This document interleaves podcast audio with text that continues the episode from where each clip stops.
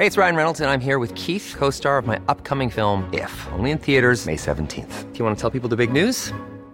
All right, I'll do. Sign up now and you'll get unlimited for $15 a month in six months of Paramount Plus Essential Plan on us. Mintmobile.com slash switch.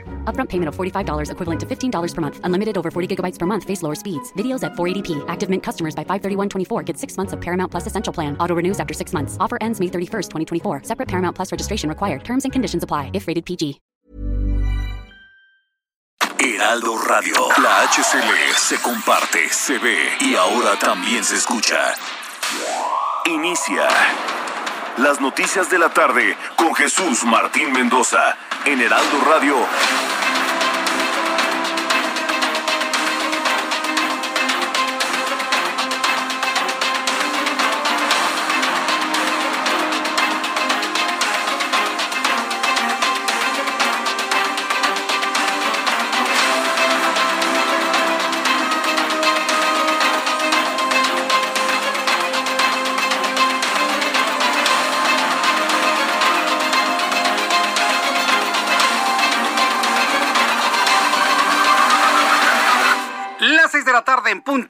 Centro de la República Mexicana. Bienvenidos, muy buenas tardes. Iniciamos el Heraldo Radio de este día, hoy miércoles 21 de julio del año 2021. Hoy es el día 210721. 210721. Hoy es ese día. Súbale el volumen a su radio. Me da mucho gusto saludarle. Yo soy Jesús Martín Mendoza y como todas las tardes le tengo ya listo un recuento le tengo listo un recuento de toda la información importante que ha ocurrido en este día. Súbale el volumen a su radio. En primer lugar, le informo que la situación de COVID-19 en México es preocupante y es crítica. Esa es la noticia principal del día de hoy. ¿Sabe a cuánto ascendieron los contagiados por COVID-19 en las últimas 24 horas? Súbale el volumen a su radio, por favor, y no se pierda este dato. Tenemos 15 mil 198 nuevos contagios de coronavirus en las últimas 24 horas, de acuerdo con la Secretaría de Salud Federal. Hoy miércoles 21 de julio, anótelo como el día en el que se han roto todos los récords de personas contagiadas en México para sumar un total de 2.693.495 casos acumulados de COVID-19, así como 237.207 muertes, es decir, 397 personas muertas más que ayer. Andábamos en un promedio de 190, de 200, 210, 220, 250. Ya vamos hacia 400 muertos diarios. Claro, no se compara a la cantidad de fallecidos que ocurrían durante el mes de enero, diciembre, enero, febrero, donde le reportaba todos los días 1.500, 1.700, casi más de 2.000 muertos. No, no es el caso, pero ya se duplicó, ya llegó al 100% en cuestión de semana y media. Entonces, aquí lo que preocupa es la velocidad de esta tercera ola. No la cantidad, la cantidad puede estar todavía alejada de lo que contabilizamos para el mes de enero de este año 2021, pero en este momento la velocidad de contagio le está preocupando prácticamente a todos. Yo me pregunto si el presidente de este país todavía sigue pensando que hay que regresar de manera presencial a las escuelas. Me gustaría ver su opinión, su cara en este momento y que nos diga, no, no, sí, no hay nada que lo impida. ¿Nada? Con 15.198 nuevos contagios en tan solo un día, va a ver cómo las posiciones van a ir cambiando y seguramente si hay algo de sensatez, la posición sobre ese tema va a ir cambiando. Por lo pronto, insistir en que usted no se confíe. ¿Ya está vacunado? ¿Ya está vacunada? No se confíe, no puede hacer la vida normal. Tiene usted que seguir utilizando los protocolos de COVID-19 como si no estuviese vacunado cubre boca, sana distancia, lavarse las manos, estornudo de etiqueta, no salir a lugares concurridos. Es importantísimo mantener este tipo de acciones. Aquí en el Heraldo Media Group vamos a iniciar con una campaña, en una campaña para no confiarnos, para no confiarnos y decirle a usted que la vacuna no lo vuelve inmune al COVID-19. De ninguna manera.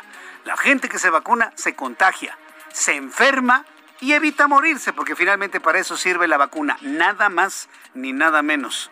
No creo que usted se vuelva Superman y que se mete en una especie de huevo energético donde no entra el virus ni las bacterias. No seamos ingenuos, no tengamos pensamiento mágico. Por favor, si usted se vacuna, se puede contagiar, se puede enfermar y en menor medida se puede morir. Entonces, eso debe quedar completamente claro y es un interés de nuestro grupo de radio, de televisión, de prensa escrita, de web, dejarle a usted en claro que no debe confiarse. Ahí está el dato. Noticia 1, 15.198 contagios. ¿Por qué? Porque la gente anda de confiada.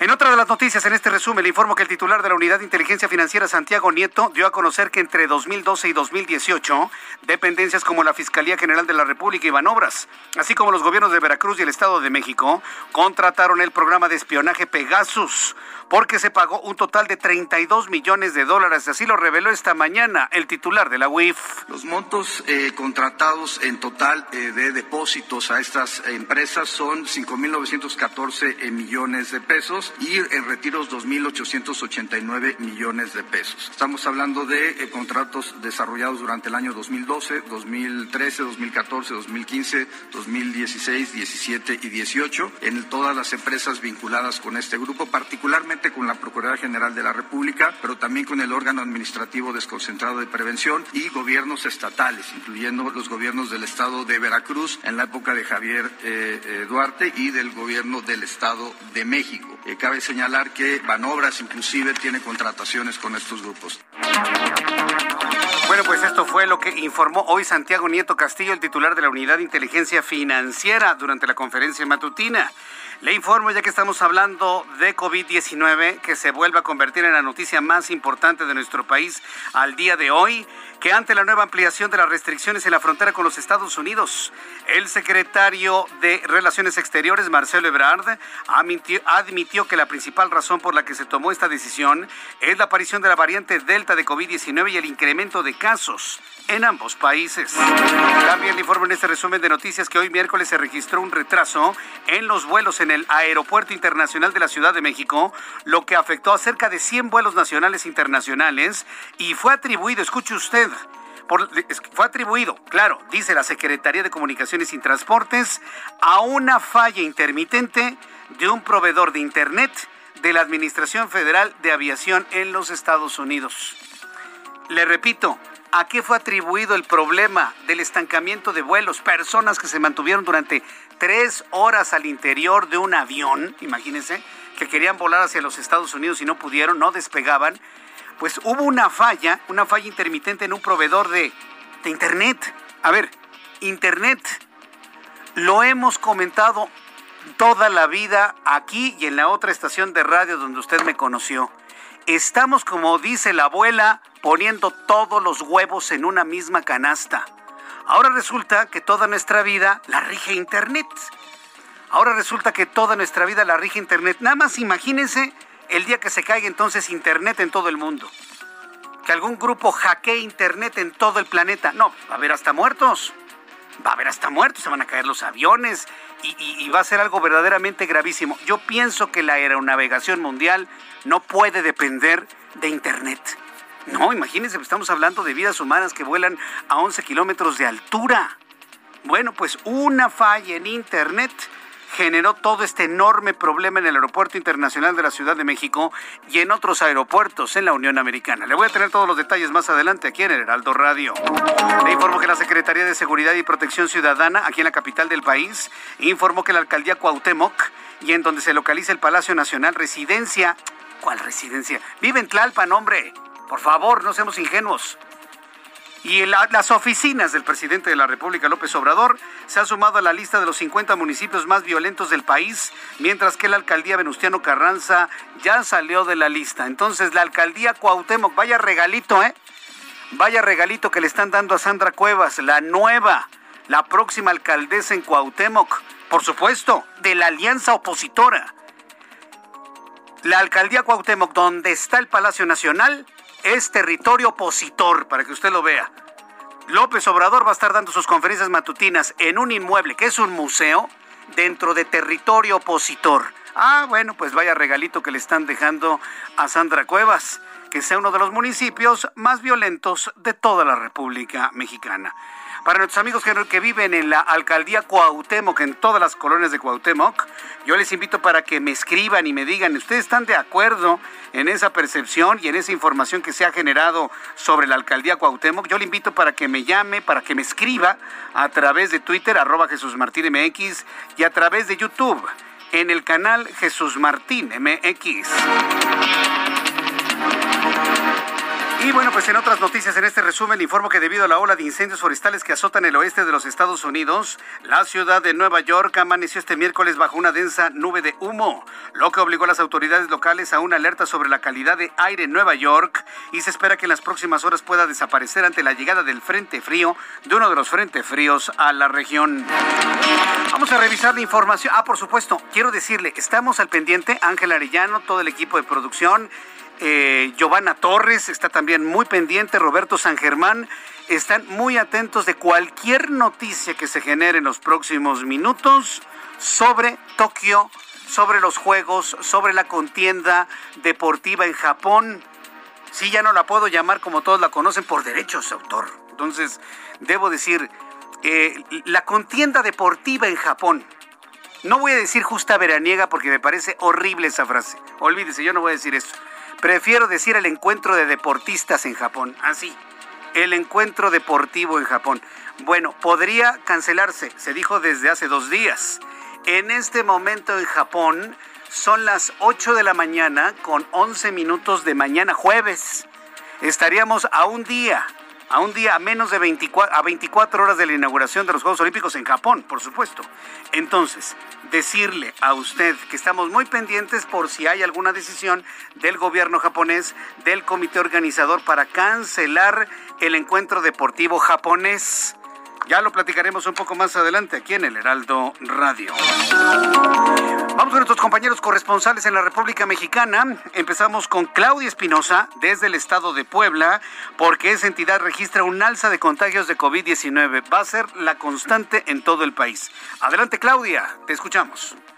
Así es, Jesús Martín, te saludo con gusto a ti y a los amigos del Legado Media Group. Pues este día registró el pico más alto de contagios de COVID-19 con 208 en las últimas 24 horas. Por ello, las autoridades estatales han determinado mover el semáforo epidemiológico local en naranja en la región de la capital del estado y la zona conurbada, en tanto que las otras cinco regiones en las que fue decidida la entidad se encuentran en amarillo con tendencia a la alza de los contagios.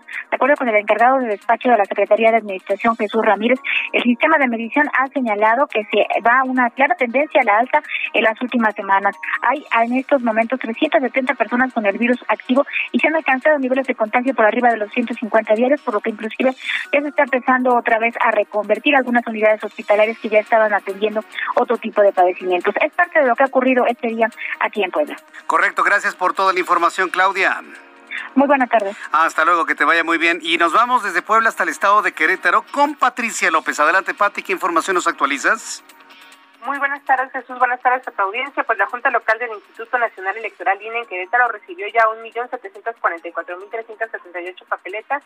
Esto para la consulta popular que se realizará este 1 eh, de agosto, que implicará la colocación de 1.056 mesas receptoras de la opinión de los ciudadanos, según informó la vocal ejecutiva del INE, Ana Lilia Pérez Mendoza. Eh, al invitar a la población a participar en la consulta, recordó que Querétaro requiere eh, al menos 700.000 personas que acudan a las mesas receptoras para llegar al 40% de participación que se requiere para que ese ejercicio tenga un carácter vinculante. Jesús, te comento también que adelantó que durante esta semana y la próxima se informará dónde y cómo se instalarán estas mesas receptoras, ya que se agruparon diferentes secciones electorales y en los próximos días se estará informando ampliamente dónde le corresponde a cada ciudadano emitir su opinión el primero de agosto, esto con relación a la consulta de juicio de los expresidentes. Esta es la información. Muchas gracias por la información, Patricia López. Buenas tardes. Hasta luego, que te vaya muy bien. Bueno, pues esto es lo que sucede en el estado de Querétaro. Cuando son las 6 de la tarde con 13 minutos, vaya revisando su reloj. Cae un tremendo aguacero en la capital del país, de manera concreta en el sur de la Ciudad de México, en colonias de la alcaldía Benito Juárez y de la alcaldía Coyoacán, también de la alcaldía Álvaro Obregón. En toda esta zona donde confluyen Benito Juárez, la parte oriente de Álvaro Obregón y Coyoacán, se está cayendo el cielo en estos momentos con tormenta eléctrica. Con nuestros compañeros reporteros urbanos le voy a tener todos los detalles y vamos precisamente con ellos. Alan Rodríguez, esta tarde, ¿en dónde te ubicamos? Adelante, Alan. Hola, ¿qué tal Jesús Martín? Amigos, muy buenas tardes. Estamos recorriendo la Avenida de los Insurgentes en su tramo norte y a partir del eje 1 norte, la zona de Buenavista y hasta el cruce con la zona de Indios Verdes ya comienzan a registrarse asentamientos. Esto para todos nuestros amigos que se dirigen hacia la zona del Estado de México, el municipio de Catepec. En el sentido contrario, a partir de la zona de Indios Verdes hasta el cruce con el eje 2 norte, el avance es lento y ya también tenemos una ligera lluvia en esta parte de de la Ciudad de México, por lo cual recomendamos a todos nuestros amigos circular con mucha precaución y todas las personas que salen a la calle hacerlo con una sombrilla y muy protegidos por la lluvia que ya se registra esta tarde. Por lo pronto, Jesús Martín, el reporte. Muchas gracias por esta información, Alan. Continuamos al pendiente. Continuamos al pendiente. Saludo con mucho gusto a Rogelio López, otro de nuestros compañeros reporteros urbanos con más información. Adelante, Rogelio. Hola, ¿cómo estás, Jesús Martín? Es un gran placer saludarte a ti y a todo el auditorio. Bueno, pues te comento que en estos momentos se está registrando un cateo justamente aquí en lo que es la calle Paseo de España. Y bueno, pues esto en la unidad habitacional eh, Torres de Quiroga, aquí en la alcaldía Gustavo Madero. Unidades de lo que es Policía de Investigación, Guardia Nacional y elementos de la Secretaría de Seguridad Ciudadana, pues tienen eh, pues rodeado toda esta unidad habitacional en donde está cateando diversos departamentos. Hasta el momento, bueno, pues no se ha tenido algún registro de personas detenidas. Continúa este operativo. Para los amigos que van circulando sobre lo que es Ferrocarril Hidalgo, bueno, van a encontrar presencia, pues bastante presencia de lo que es cuerpos policíacos es debido a este cateo que se está realizando aquí en la unidad habitacional Torres de Quiroga.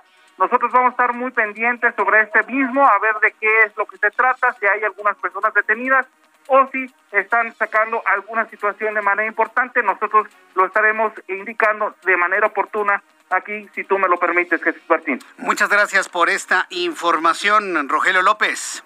Buenas tardes. Daniel Magaña, gusto en saludarte, Daniel, adelante. Jesús Martín, muy buenas tardes. Pues también a manejar con mucho cuidado en caso de que transiten en la zona de la avenida Canal de Miramontes, ya que pues tenemos lluvia, si bien no es de gran intensidad, bueno, pues sí tenemos el pavimento pues resbaloso, sobre todo las personas que se trasladan en dirección hacia la zona de Tasqueña, lo de carga vehicular, únicamente para pues cruzar la calzada de las bombas poco más adelante, bueno, pues también la zona de la calle de Rosario Castellanos Quinto, pues a partir de aquí, pues el avance es bueno para trasladarse sobre Miramontes y en dirección hacia el paradero de Tasqueña, o más adelante las personas que se incorporan a través de este puente vehicular hacia la zona del circuito interior Río Churubusco. Así que manejar con cuidado esta tarde pues de lluvia aquí en la capital del país. El reporte Jesús Martín. Buenas tardes. Muchas gracias por esta información. Gracias, eh, Daniel Magaña. Continuamos atentos. Atentos con toda la información. Son en este momento ya las 6 de la tarde con 17 minutos, hora del centro de la República Mexicana. Hoy no está Abraham Arriola, pero hoy vamos a cambiar el orden de nuestro programa para presentarle cómo cerraron los mercados financieros, economía y finanzas con Héctor Vieira. La Bolsa Mexicana de Valores cerró la sesión de este miércoles con una ganancia del 1.58%, luego de avanzar 778.20 unidades, con lo que el índice de precios y cotizaciones, su principal indicador, se ubicó en 50.035.17 puntos. En Estados Unidos, Wall Street cerró con balance positivo, ya que el Dow Jones avanzó 286.01 puntos, con lo que se ubicó en 34.798 unidades. El Standard Poor's hizo lo propio y sumó 35.63 puntos para situarse en 4.358.69 unidades, mientras que el Nasdaq ganó 133.08 puntos que lo colocó en 14.631.95 unidades. En el mercado cambiario el peso mexicano se depreció 0.37% frente al dólar estadounidense, al cotizarse en 20 pesos con 4 centavos a la compra y en 20 pesos con 13 centavos a la venta en ventanilla. El euro por su parte se cotizó en 23 pesos con 61 centavos a la compra y 23 pesos con 76 centavos a la venta. El Instituto Nacional de Estadística y Geografía dio a conocer que durante mayo el número de personas que llevan más de un año buscando empleo llegó a 93.781, lo que representa un incremento del 121% con respecto a febrero de 2020, previo al inicio de la pandemia, cuando 42.428 personas sumaban más de 12 meses en la búsqueda de trabajo.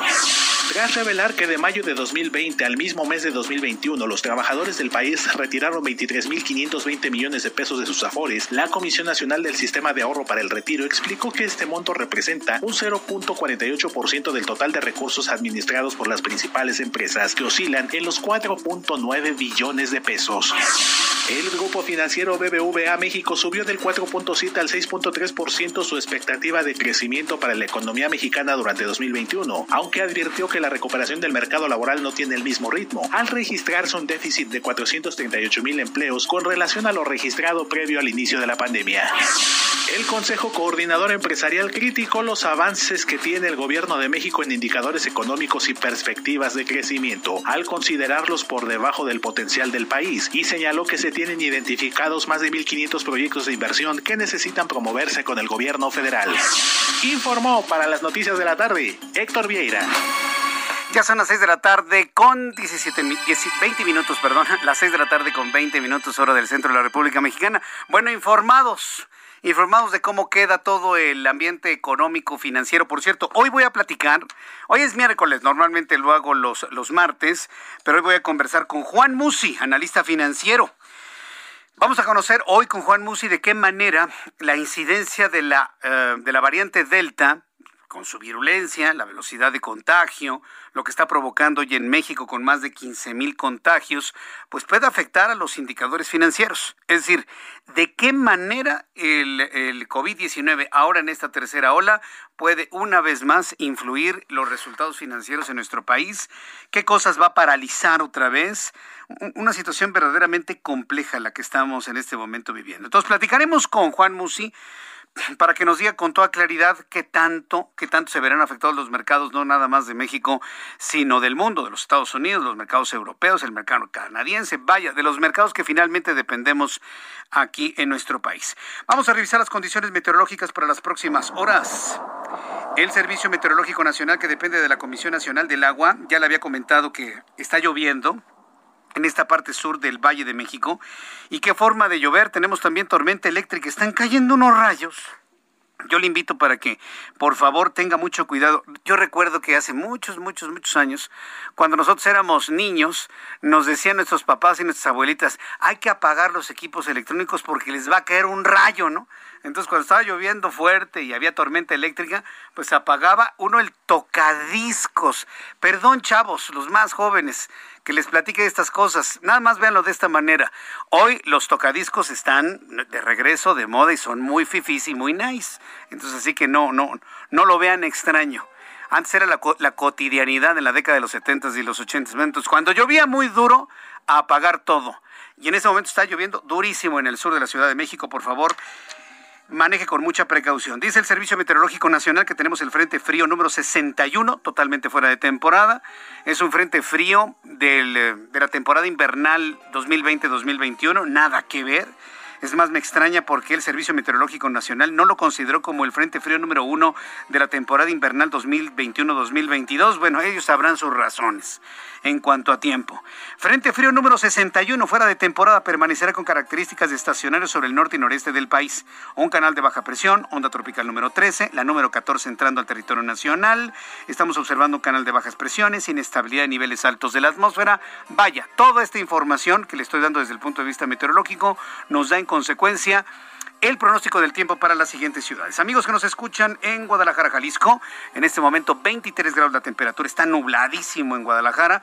Mañana amanece con 16 grados y una máxima de 26. Amigos en Mérida, Yucatán, soleadísimo en Mérida, mínima 23, máxima 36, 28 en estos momentos.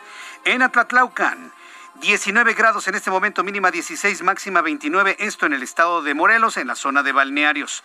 Para nuestros amigos que nos escuchan en la ciudad de Houston, un saludo a nuestros amigos que nos escuchan a través de la plataforma de Now Media en Houston. Mínima 24, máxima 32 en este momento, 31 grados en Houston, vaya calor. En Acapulco, Guerrero, 31 en este momento, mínima 26, máxima 32. Y aquí en la capital de la República, el termómetro está en 20 y bajando. Podríamos tener hasta 14 grados cuando terminemos nuestro programa. La mínima 13 para el día de mañana y la máxima 23 grados Celsius.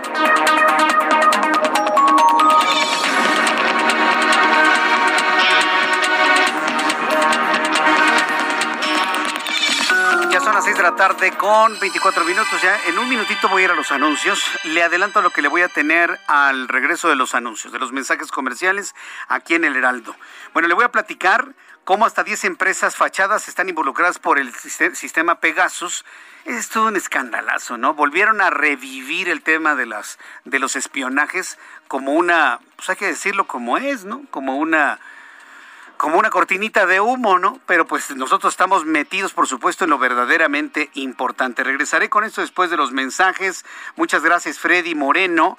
Dice, mis abuelos en el campo nos mantenían muy bien sentaditos cuando llovía. Gloria Zarza, Cienes Capotzalco, aguacerazo y muchos rayos muy feos. Rocío Torres, pues ve educando, Chepe, eh, please, porque es muy molesto. Bueno, no se peleen en el chat. Yo le invito para que entre en nuestro chat de YouTube en el canal Jesús Martín MX. Y para las personas que les gusta escribirme a través de Twitter, les invito para que me escriban y me sigan a través de Twitter. ¿Cómo encontrarme en Twitter? Arroba Jesús Martín MX, así todo junto. Arroba Jesús Martín MX. Voy a los anuncios y regreso enseguida. Escuchas a Jesús Martín Mendoza con las noticias de la tarde por Heraldo Radio, una estación de Heraldo Media Group. Heraldo Radio.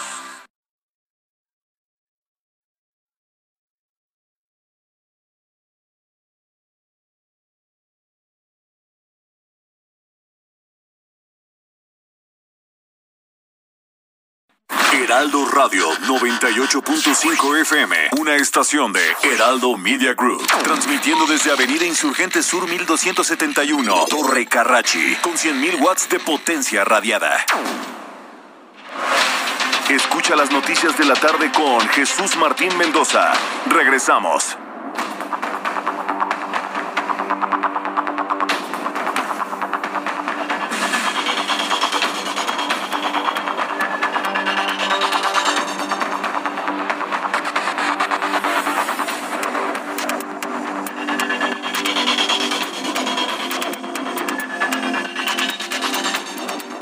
Y media, las seis de la tarde con 30 minutos hora del centro de la República Mexicana. Muchas gracias por estar con nosotros. Me dice Roberto Rojas, ya se salió el primer país de los ojos de, de Tokio. Guinea anunció que sus atletas regresarán a casa por precaución ante los contagios de COVID que van en aumento en el evento. Bueno, el primer país que se retira de Tokio.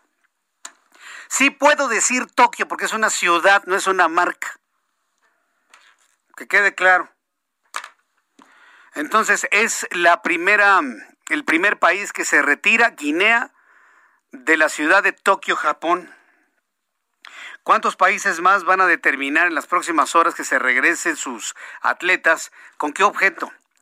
De que los atletas de cualquier país no estén respirando el virus francés, eh, con el virus italiano, con el virus eh, griego, con el virus estadounidense, con el supervirus mexicano, para luego llevarse toda esa mezcla de virus a su país. Nunca se debieron haber reactivado los Juegos Olímpicos. Nunca. ¿Se, ¿Se, imagina usted el riesgo que esto significa? ¿Se imagina usted el riesgo elevadísimo?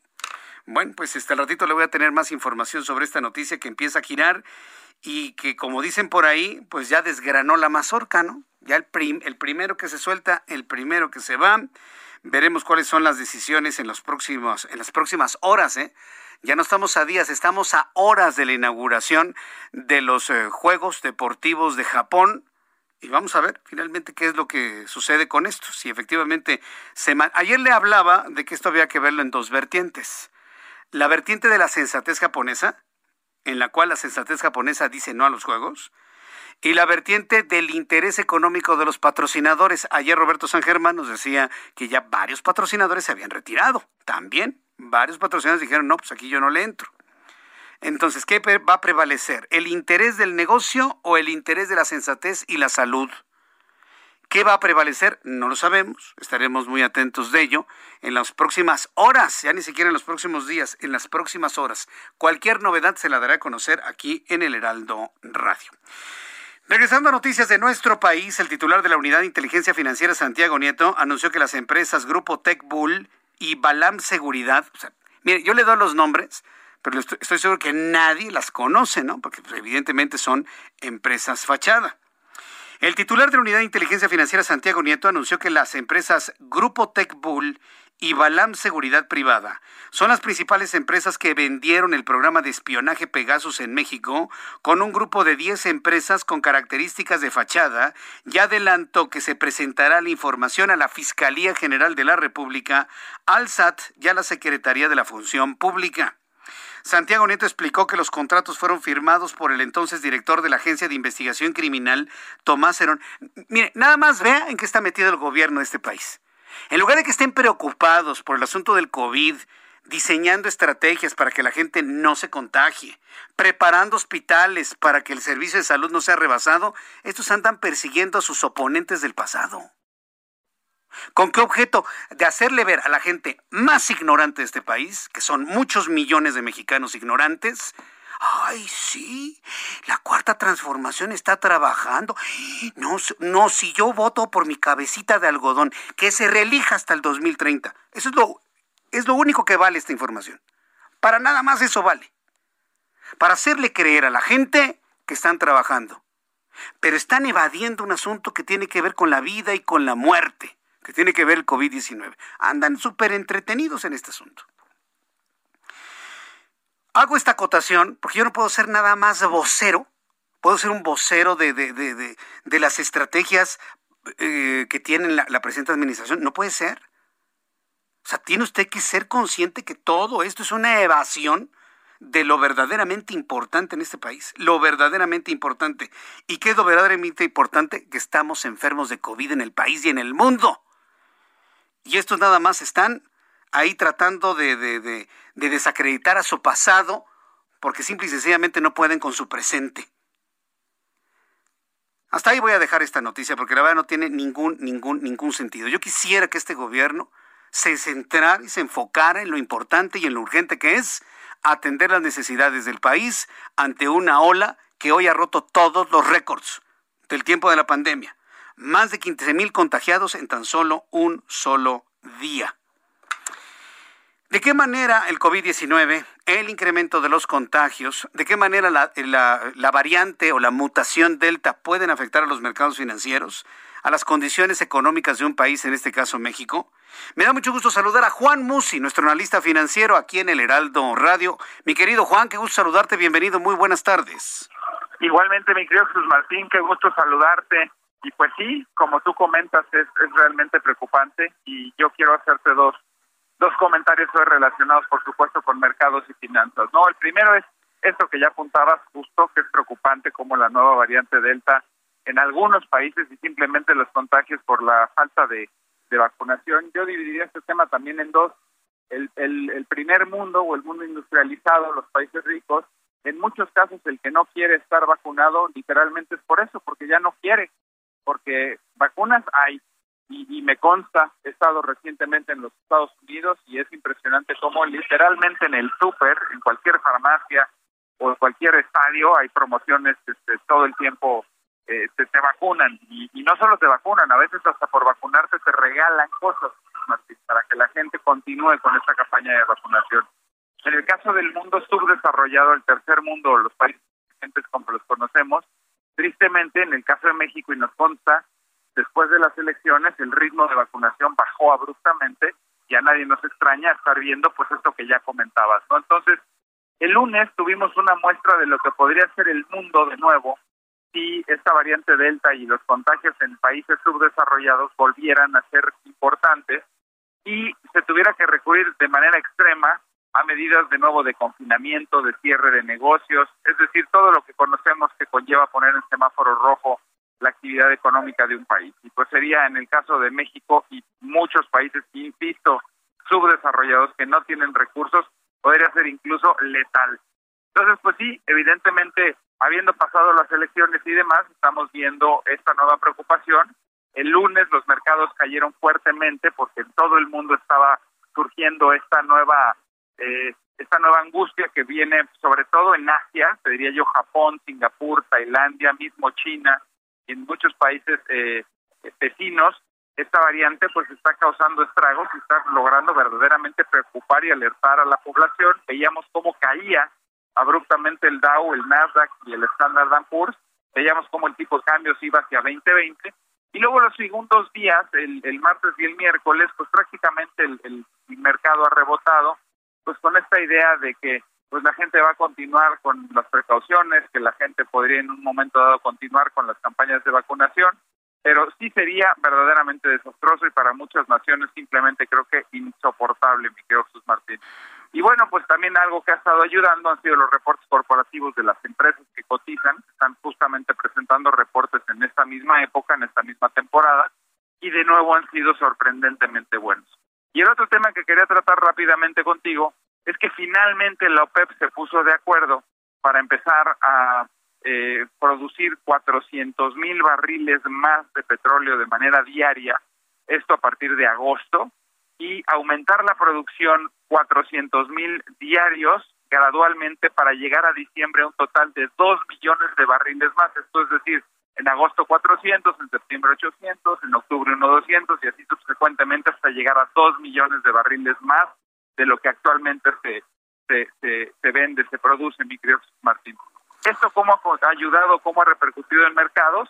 Pues a los países productores de petróleo como México, por ejemplo, nos ha pegado en la moneda, por eso el tipo de cambio está pegado a 2020, porque esto evidentemente no es una buena noticia para países productores, pero creo que hoy es mejor noticia, incluso para países como México, que el petróleo baje, porque con los problemas que estamos teniendo de inflación en muchos países del mundo, ver una baja en los precios del petróleo es una noticia que alivia, es una noticia que temporalmente ayuda a que muchas materias primas, la propia gasolina y muchos derivados del petróleo, pues no sigan esta escalada de precios que ha también traído esta reapertura abrupta de los mercados y del mundo y de la economía después del, del encierro, después del confinamiento. Entonces, pues estamos viendo de nuevo precios del West Texas International, que lleva mucho tiempo arriba de 80 dólares, estabilizarse en torno a los 66 dólares. Y esto, pues, como te decía, por un lado los ingresos de premios disminuyen, pero por otro lado, y por muchas razones, considero que en este momento es benéfico el que se hayan puesto de acuerdo en lo PEP y hayan incrementado la producción, Jesús Martín. Bien, Juan, pues eh, no nos resta más que ir viendo de qué manera se van comportando las cosas con pues ahora en esta tercera ola, ¿eh? ¿tú, tú, tú, tú, cómo estás viendo? ¿Sí está incidiendo algo la tercera ola en cuanto a nerviosismo, precaución, freno en, en, los, en los indicadores financieros y la economía? ¿Cómo, lo ves de manera concreta, Juan? Mira, yo creo que no vamos a volver, es, un punto de vista desde luego personal, yo creo que no vamos a volver a ver los niveles de desaceleración, de cierre, de confinamiento que ya vivimos en el 2020 y que pues durante muchos meses esta situación se prolongó. Desde luego que me preocupa, por supuesto que me preocupa, pero sobre todo me preocupa en países similares a México y por supuesto que en México, ¿no? En los países desarrollados, una gran parte de la población ya está vacunada, por lo menos con una dosis. En muchos casos, eh, prácticamente dos terceras partes ya tuvieron por lo menos una dosis y los que han tenido eh, ya dos dosis, por ejemplo, en países como Estados Unidos, ya exceden el 60%, ¿no? Y ahí sí, pues he empezado a ver que de alguna forma se logra la inmunidad de rebaño. Oye, otra cosa que me impactó, por ejemplo, en Estados Unidos es en estos eh, eh, estados en donde la vacunación ha sido muy exitosa, prácticamente la gente ya no trae tapabocas. Y lo que te dicen es, si no estás vacunado, ponte tapabocas. Pero si estás vacunado, eres libre de no traer el tapabocas. Y, la verdad es que es impresionante ver cómo la gran mayoría, precisamente porque está vacunada, ya no trae el tapabocas. Entonces, yo sí estaría más preocupado en torno a países pobres, emergentes y demás, países similares al nuestro, y sí creo que nos lo tenemos que tomar muy en serio y ojalá viéramos el mismo interés por las autoridades, por eh, concretamente la Secretaría de Salud y el Gobierno Federal, por hacer un esfuerzo porque sí, sí lo veo como preocupante y desde luego que lo que más me preocupa son los contagios, eventualmente las vidas humanas, pero también las consecuencias económicas que esto pueda tener. Sí creo que es para tomarse en serio y sí creo que es para que de verdad hagan algo al respecto porque tristemente pasaron las elecciones y fue grotesco ver cómo el ritmo de vacunación bajó. Sí, grotesco, eh, más manejado no se puede y, y bueno, también la irresponsabilidad de la gente, Juan, o sea, que piensa alguien que por vacunarse ya pueda andar hasta sin cubrebocas, me parece que es una irresponsabilidad en todo el sentido de la palabra. Juan, danos por favor tu cuenta de Twitter para que el público que desee entrar en contacto contigo, seguirte, ver tus videos, consultarte, sobre cuestiones eh, patrimoniales, ahorro, inversiones. Ah, coméntanos, por favor, ¿cuál es tu Twitter? Sí, mira, en arroba Juan S. Musi, con, con, como tú sabes, contestando uno y, personalmente cada uno de las dudas o preguntas en materia económica o financiera, por supuesto también especializándome en la parte de inversiones, arroba Juan S. Musi, y coincido contigo, Jesús Martín, aunque ya estés vacunado, tienes que tener conciencia social y saber que aunque estés vacunado, lo puedes portar y si lo puedes portar, puedes contagiar. Entonces, es, una regla básica de respeto, mi querido Jesús Es una regla básica de respeto. Yo te agradezco mucho, mi querido Juan. Fuerte abrazo, nos escuchamos en la siguiente. Muy buenas tardes. Claro que sí, Jesús Martín. Un abrazo fuerte, gracias. Hasta luego, que te vaya muy bien. Mi compañero Juan Musi, querido amigo, gran colaborador del Heraldo Radio y del Heraldo Televisión. Yo, yo, yo en lo personal pienso que los medios, bueno, primero las farmacéuticas, en segundo lugar las instancias de salud, OMS, OPS, Secretaría de Salud Mexicana de cualquier parte del mundo y en buena parte también los medios de comunicación, en su momento no hicimos una transmisión correcta de lo que era la vacuna. Porque de, de qué manera se entiende que la gente agarre, se vacune y ya se vaya a la playa, se meta a los mercados, ya no utilice el cubrebocas, ande de beso en beso, no entendiendo que la vacuna no impide que se contagie. No impide que se contagie. Usted se vacuna y se contagia del COVID. Y lo transmite. Y se lo puede transmitir a alguien no vacunado y lo puede matar. Entiéndame eso, por favor. Amigos que nos escuchan en toda la República Mexicana, si usted ya se vacunó, puede ser portador del virus puede enfermarse y en menor proporción morir aún vacunado. Vamos a pensar que no se muere y que transitan sus síntomas muy leves y posiblemente a lo mejor ni cuenta se da. Pero si anda sin cubrebocas, está usted vacunado sin cubrebocas, puede atraer el virus, lo puede portar, se lo puede transmitir a su papá, a su mamá, a su tía y se pueden morir. Lo voy a poner en esos términos más dramáticos para que me entienda. Nunca como ahora los seres humanos hemos exhalado de nuestras bocas y de, nuestras, de nuestra nariz un vapor que puede matar a otra persona. Nunca como ahora.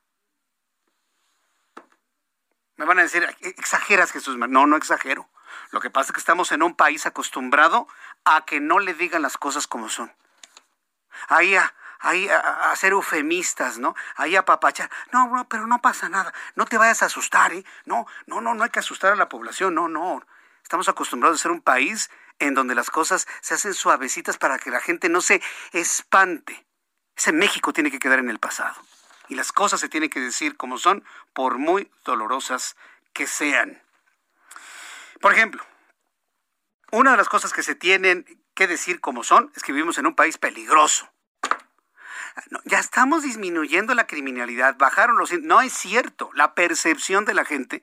Le estaba dando el dato que dio a conocer el Instituto Nacional de Estadística y Geografía, el 66% de la gente se siente insegura en el lugar donde vive. Y es porque las condiciones de crimen han aumentado y esa es una realidad. ¿Qué ganamos con decir a la gente, no pasa nada? Pero ya hay menos, ¿eh? Antes con los neoliberales había más, pero ahorita hay menos. No es cierto. La gente, usted y yo sabemos que el crimen está a la orden del día, lamentablemente. Se meten a las casas, asaltan a las personas, secuestran a mujeres, secuestran a jóvenes. Por, dígame la razón de ocultar esa realidad. Bueno, María Elena Morera es presidenta de Causa en Común y nos va a informar que de acuerdo con el INEGI, 7 de cada 10 mexicanos tienen miedo de ser víctimas del crimen. 66.6% de mexicanos se consideran inseguros en sus ciudades o en sus lugares de residencia. María Elena Morena, me da mucho gusto saludarla. Bienvenida, muy buenas tardes.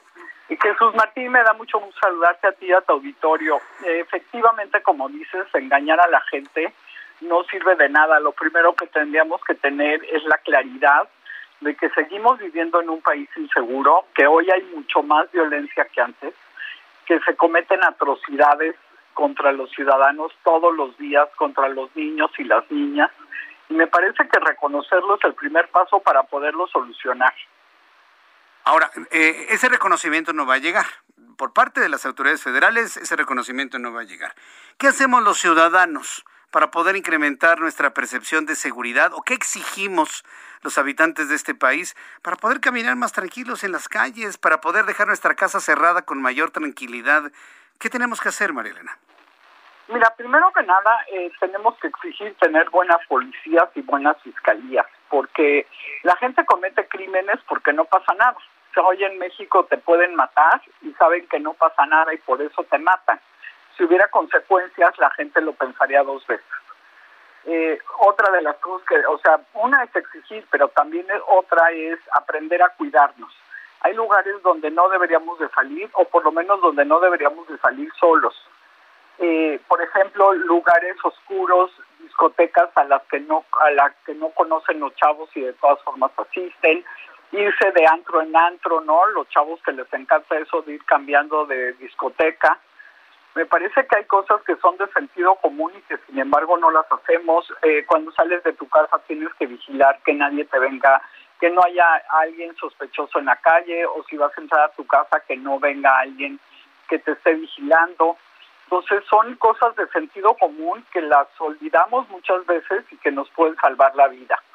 Pero me parece que lo más importante es exigirle a la autoridad que haga, que haga su trabajo Mira, sorprende en esta encuesta que ojalá muchos se metan y la vean completa. Como bien dices, el 66.6% de la gente se siente insegura, que es igual que en marzo de 2020, donde el 66.4% se sentía inseguro.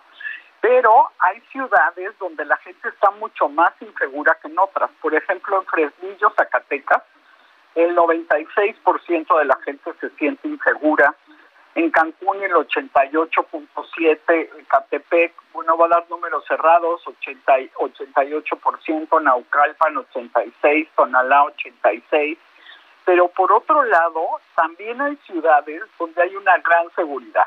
La mejor ciudad para vivir, sin duda, por el tema de seguridad es San Pedro Garza García, donde solamente el 7% de la población se siente insegura. Sin embargo, hay otros municipios donde la gente se siente mucho menos insegura que en los que en los que nos sentimos muy inseguros, como es Tampico, el 24%, Los Cabos el 25%, San Nicolás de los Garzas en Nuevo León el 25%, Mérida el 26%, Piedras Negras el 28%. O sea que hay una gran diferencia entre la media nacional y los que están muy inseguros y los que son menos inseguros. ¿Cuál es, ¿Cuál es la zona con la mayor percepción de seguridad, con el 7% de quienes se sienten inseguros? ¿Cuál fue? San Pedro. Ah, San Pedro.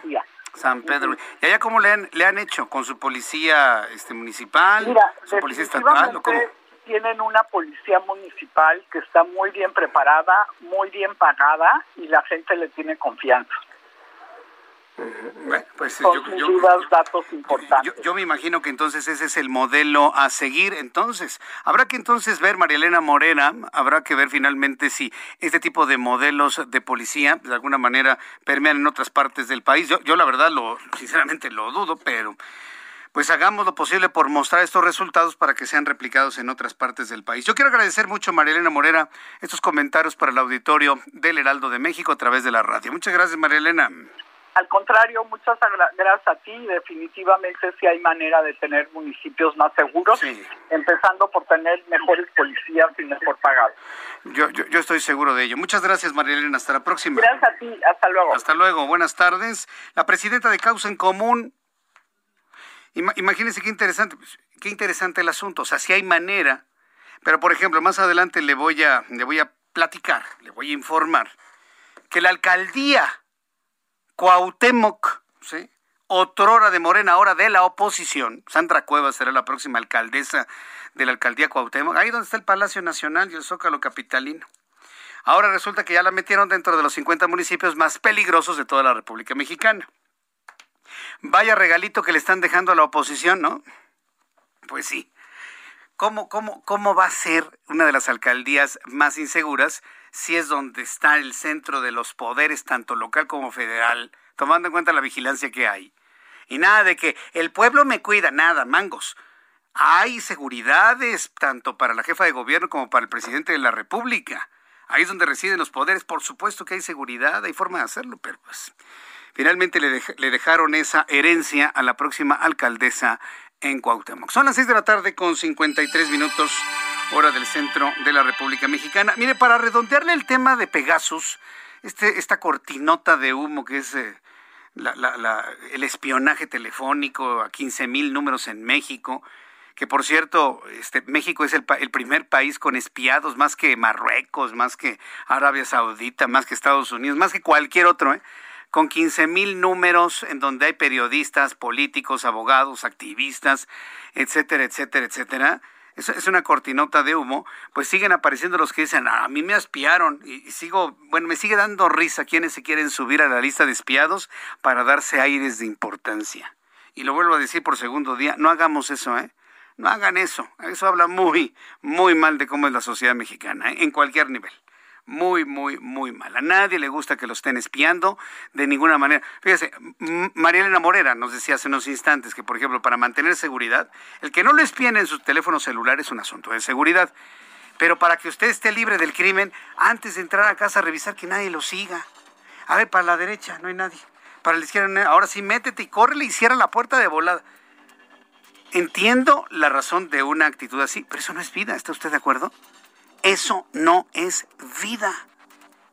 Estar viendo a ver que nadie lo siga y sobre todo los estos este, motociclistas, estos flacos, escuálidos con casquitos, pero eso sí llenos de pistolas que andan ahí de sicarios por toda la ciudad. Que no lo vaya siguiendo los de las motitos, ¿no? Que andan por ahí. Eso no es vida, ¿eh? Aquí ni en ninguna parte del mundo. Pero en fin, sigamos insistiendo en pedir mayor seguridad aquí y en todos lados. Vamos a ir a los anuncios. Al regreso, le tengo toda la información sobre más de Pegasus, un poquito más, números de COVID, por supuesto, resumen de noticias y mis compañeros, reporteros. Escuchas a Jesús Martín Mendoza con las noticias de la tarde por Heraldo Radio, una estación de Heraldo Media Group. Heraldo Radio, la H que sí suena y ahora también se escucha.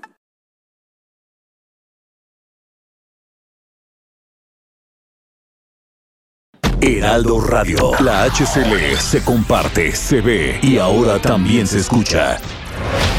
Escucha las noticias de la tarde con Jesús Martín Mendoza. Regresamos.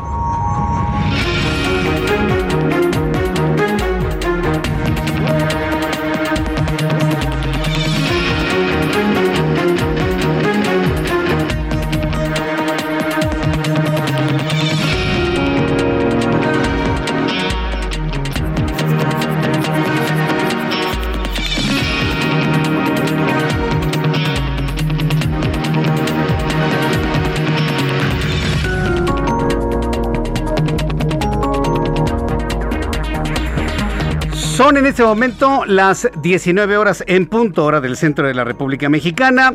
Le presento un resumen con las noticias más importantes en el Heraldo Radio. En entrevista con el Heraldo Radio, la presidenta de la organización Causa en Común, María Elena Morera, externó su postura sobre los recientes datos del Instituto Nacional de Estadística y Geografía que revelan que más de la mitad de los mexicanos consideran inseguras sus ciudades y explicó que el primer paso para cambiar ese flagelo es reconocerlo, además de exigir buenas policías y fiscalías, lo que mejoraría la impartición de justicia. Esto fue lo que dijo la presidenta de Causa en Común. Seguimos viviendo en un país inseguro, que hoy hay mucho más violencia que antes, que se cometen atrocidades contra los ciudadanos todos los días contra los niños y las niñas y me parece que reconocerlo es el primer paso para poderlo solucionar. Primero que nada, eh, tenemos que exigir tener buenas policías y buenas fiscalías, porque la gente comete crímenes porque no pasa nada.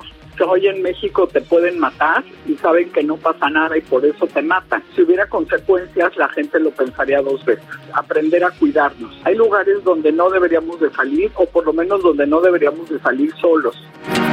Qué duro, ¿no? Lo que dijo Marilena Morera, para usted que no lo escuchó en el Heraldo Radio. Bueno, qué declaraciones.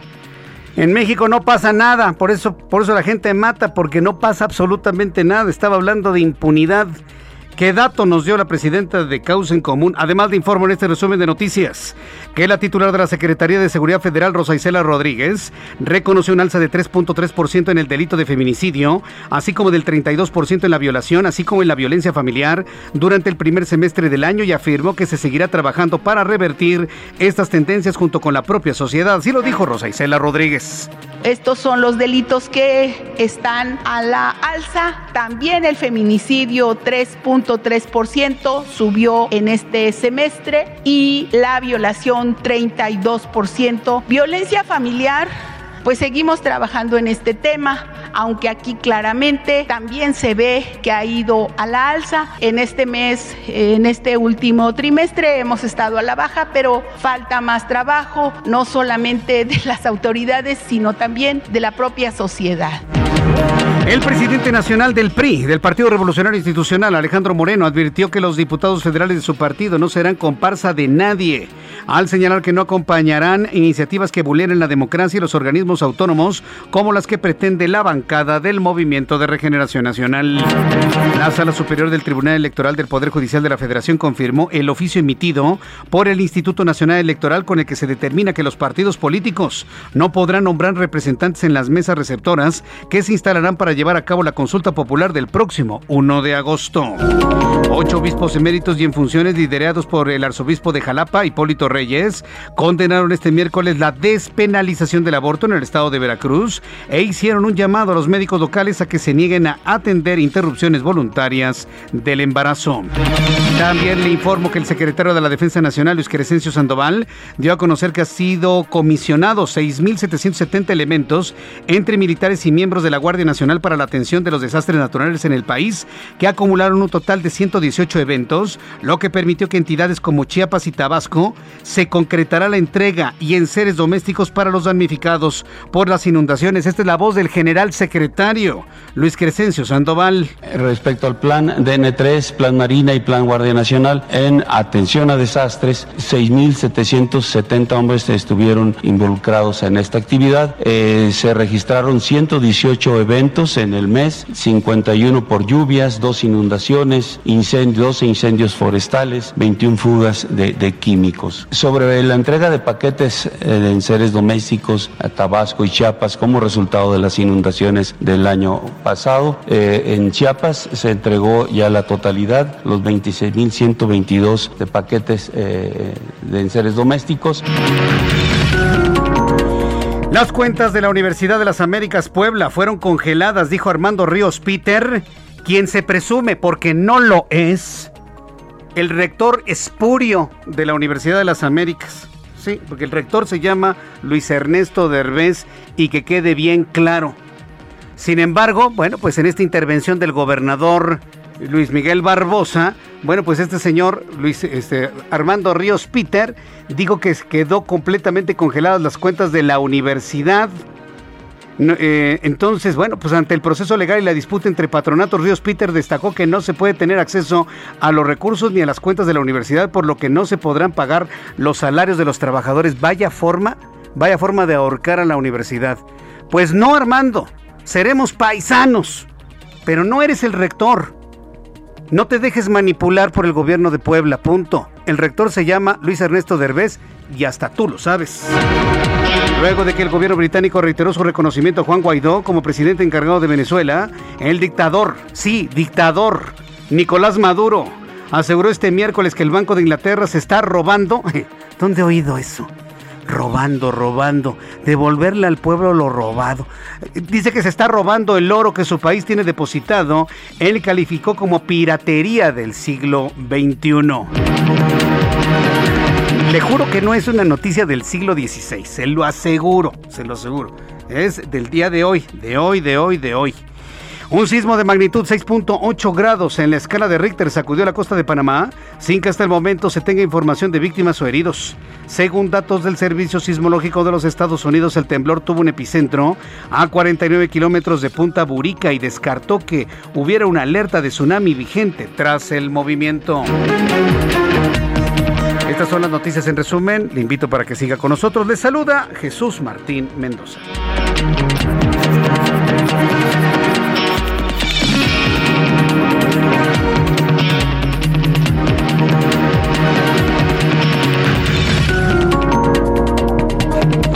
Ya son las 7.7, las 19 horas con 7 minutos, hora del centro de la República Mexicana.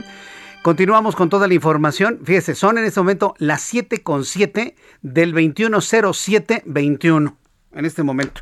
Entonces, bueno, pues le estoy informando todo lo importante aquí en el Heraldo Radio. Vamos con nuestros compañeros reporteros urbanos, periodistas especializados en información de ciudad. Gusto en saludarte, Alan Rodríguez. ¿En dónde te ubicamos? Buenas tardes. Hola, ¿qué tal? Jesús Martín, amigos, muy buenas tardes. Nosotros acabamos de recorrer el circuito interior en su tramo entre el eje 3 sur y hasta la glorieta de la raza. Esta noche, esta tarde, presenta avance constante con algunos ligeros asentamientos. Mucha precaución porque tenemos encharcamientos a la altura del eje 2 norte, la avenida Eulalia Gómez. Por otra parte, comentarles que en el sentido contrario, a partir de la zona de la Glorieta de la Raza, muy cerca del hospital, y hasta la zona del eje 3 sur, lo que es la avenida Jalisco. El avance prácticamente en estos momentos es un estacionamiento prácticamente a vuelta de rueda. El avance debido a la gran cantidad de vehículos que circulan con dirección hacia la zona sur de la capital del país. Por otra parte, comentarles que persisten los asentamientos en la avenida de los insurgentes, esta vez desde el cruce con el circuito interior y para quienes se desplazan hacia la zona de la autopista México-Pachuca, mucha precaución y mucha paciencia, ya que tenemos una complicación que se registra a la altura de la estatua del vigilante. Se trata de un tráiler el cual se encuentra atorado y obstruyendo la circulación con dirección hacia el municipio de Ecatepec, esto en el Estado de México. Por lo pronto, Jesús Martín, es el reporte que tenemos esta tarde de lluvia en la zona norte de la Ciudad de México. Muchas gracias por esta información. Gracias. Continuamos al pendiente. Gracias, Alan Rodríguez, y saludo a Rogelio López. Adelante, Rogelio, ¿cómo te va? Muchas, muchas gracias, Jesús Martín. Te comento que nosotros hemos recorrido lo que es el Boulevard Puerto Aéreo, Recordemos que estas últimas ocasiones que hemos tenido lluvia se ha vuelto totalmente una piscina, el Boulevard Puerto Aéreo, la avenida 602, lo que es la avenida Tael, y bueno, pues afortunadamente tenemos circulación sin mayor contratiempo para los amigos que vienen procedente de lo que es Galindo y Villa, vamos a poder avanzar, si tenemos odio por la hora, pues va bastante tráfico y bueno, para los amigos que vayan hacia la zona de Oceanía, se van a poder incorporar sin mayor contratiempo. Nada más hay que tener mucha precaución debido a que tenemos los trailers y camiones que van hacia la zona de aduanas en la avenida 602 o conocida como la calle o avenida Texcoco. Esto, bueno, pues representa en que un carril de la circulación esté totalmente obstruido y bueno, pues con ello también tenemos algunos acercamientos exactamente en lo que es la calle de Tael. Es por eso que, mi querido Jesús Martín, una de las buenas opciones es poder tomar lo que es Loreto Favela y así brincar hacia lo que es la zona de aduanas. Este es mi reporte y continuamos pendientes. Muchas gracias por esta información, Rogelio López. Muy buenas tardes. Hasta luego, que te vaya muy bien. Saludo a mi compañero Daniel Magaña. Gusto en saludarte, Daniel. ¿Qué tal, Jesús Martín? Eh, muy buenas tardes. Ahora con información vehicular de la zona de viaducto para las personas que avanzan en dirección hacia la zona oriente bueno, pues el día de hoy no es la excepción, tenemos bastantes complicaciones, sobre todo para las personas que ingresan de la zona de Cuauhtémoc en dirección hacia la zona de la calzada de Tlalpan, las personas que se trasladan hacia la colonia Álamo, sin duda utilizar el eje 4 sur, pese a los semáforos, es una mejor opción en este tramo, esta vía paralela al viaducto para desplazarse eh, únicamente hacia la zona de Cuauhtémoc o más adelante también hacia la zona de la calzada de Tlalpan. El reporte Jesús Martín. Muy buenas tardes. Hasta luego, que te vaya muy bien. Muy buenas tardes. Gracias, eh, Daniel. Continuamos. Continuamos con toda la información. Cuando son las 7 con 11, las 7 con 11, hora del centro de la República Mexicana, nos vamos de la Ciudad de México hasta Monterrey, Nuevo León. Amigos que nos escuchan a través del 99.7 de FM en Monterrey, Nuevo León. Daniela García, gusto en saludarte. ¿Cómo estás? Igualmente, Jesús Martín, pues para comentarte que el gobernador electo de Nuevo León, Samuel García, denunció ayer por la noche que la unidad de fiscalización del INE busca imponerle una multa de 55 millones de pesos por promoción en redes sociales de su esposa, la influencer Mariana Rodríguez. El gobernador electo publicó anoche un comunicado donde explicaba que el INE busca que Rodríguez le cobre a su esposo un total de 27.8 millones de pesos por las historias y fotos que subió con él durante la campaña a sus redes sociales. También denunció que es ofensivo que pretenden ponerle precio al trabajo de su esposa que hizo durante la campaña y es injusto ya que pues eh, tiene un obstáculo a su libertad de expresión. Eso lo dijo anoche Jesús Martín, incluso pues la misma Mariana Rodríguez contestó asegurando que no va a dejar que le pongan un precio a la labor que hace para apoyar a su esposo. Pero hoy, eh, pues el mismo gobernador electo, Samuel García, él comentaba que el Tribunal Electoral del Poder Judicial de la Federación ya había fallado en contra de considerar las publicaciones de Mariana Rodríguez como gasto de campaña, pero esto en el 2018, cuando pues él estaba buscando la senaduría en las campañas hace pues tres años. Él señaló que sucedió durante su campaña rumbo al Senado, cuando Rodríguez pues todavía era su novia, ya que ellos se casaron el año pasado. El comunicado fue enviado por el equipo de trabajo de García y ahí se explica que en esta que en esta ocasión se prepara un proyecto con los mismos argumentos para que las publicaciones de Rodríguez se consideren como gasto, no se consideren como gasto de campaña y se le aplique una multa de 55 millones de pesos. Además, pues ellos alegan que el Código Civil Federal y el Código eh, Civil Estatal prohíbe que haya algún tipo de cobro entre cónyuges. Específicamente, pues se habla del artículo 216 del Código Civil, que establece que ni el marido podrá cobrar a la mujer ni esta a él por retribución u honorario alguno por servicios personales que le preste, así como consejos o asistencia. Y en el caso del Código Civil del Estado de Nuevo León, en el numeral 216, se plantea que ni el marido podrá cobrar a la mujer ni ella a él por retribución honorario alguno por los servicios personales que le preste, así como consejos o asistencia. Jesús Martín, es la información que te tengo, al menos hasta este momento. Muchas gracias por esta información, Daniela. Estaremos muy pendientes. Muy buenas tardes. Hasta luego, que te vaya muy bien. Saludo a mi compañero Carlos Navarro, reportero del Heraldo Media Group.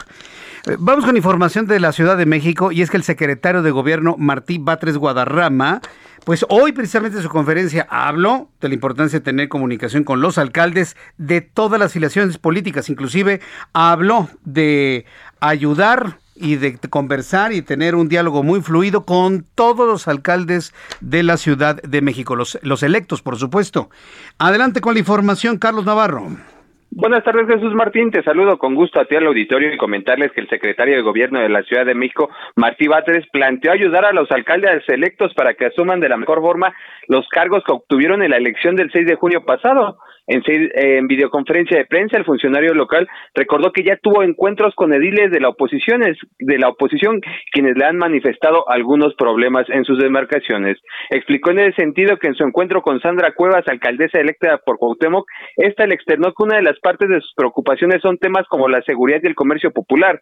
En el caso de Mauricio Tabe, quien ganó el pasado 6 de junio, Miguel Hidalgo, le manifestó la intención de modificar la estructura orgánica antes de tomar posición. Es por ello que el secretario de Gobierno, Martí Batres, señaló que se va a reunir uno a uno con ellos para plantear diversos temas, establecer líneas de trabajo y así atender una transición ordenada, porque en este caso digo que hay algunos recursos jurídicos, por lo tanto aún no pueden llevar a cabo eh, la transición completa, así es que ya será los próximos días también con un tema de la Contraloría para que ya se, eh, se lleve a cabo este proceso y comience ahora sí la transición en las 16 alcaldías de la Ciudad de México, que dijo que también próximamente, por cortesía, primero le está dando atención a la oposición y posteriormente a los siete alcaldes de Morena, Jesús Martín.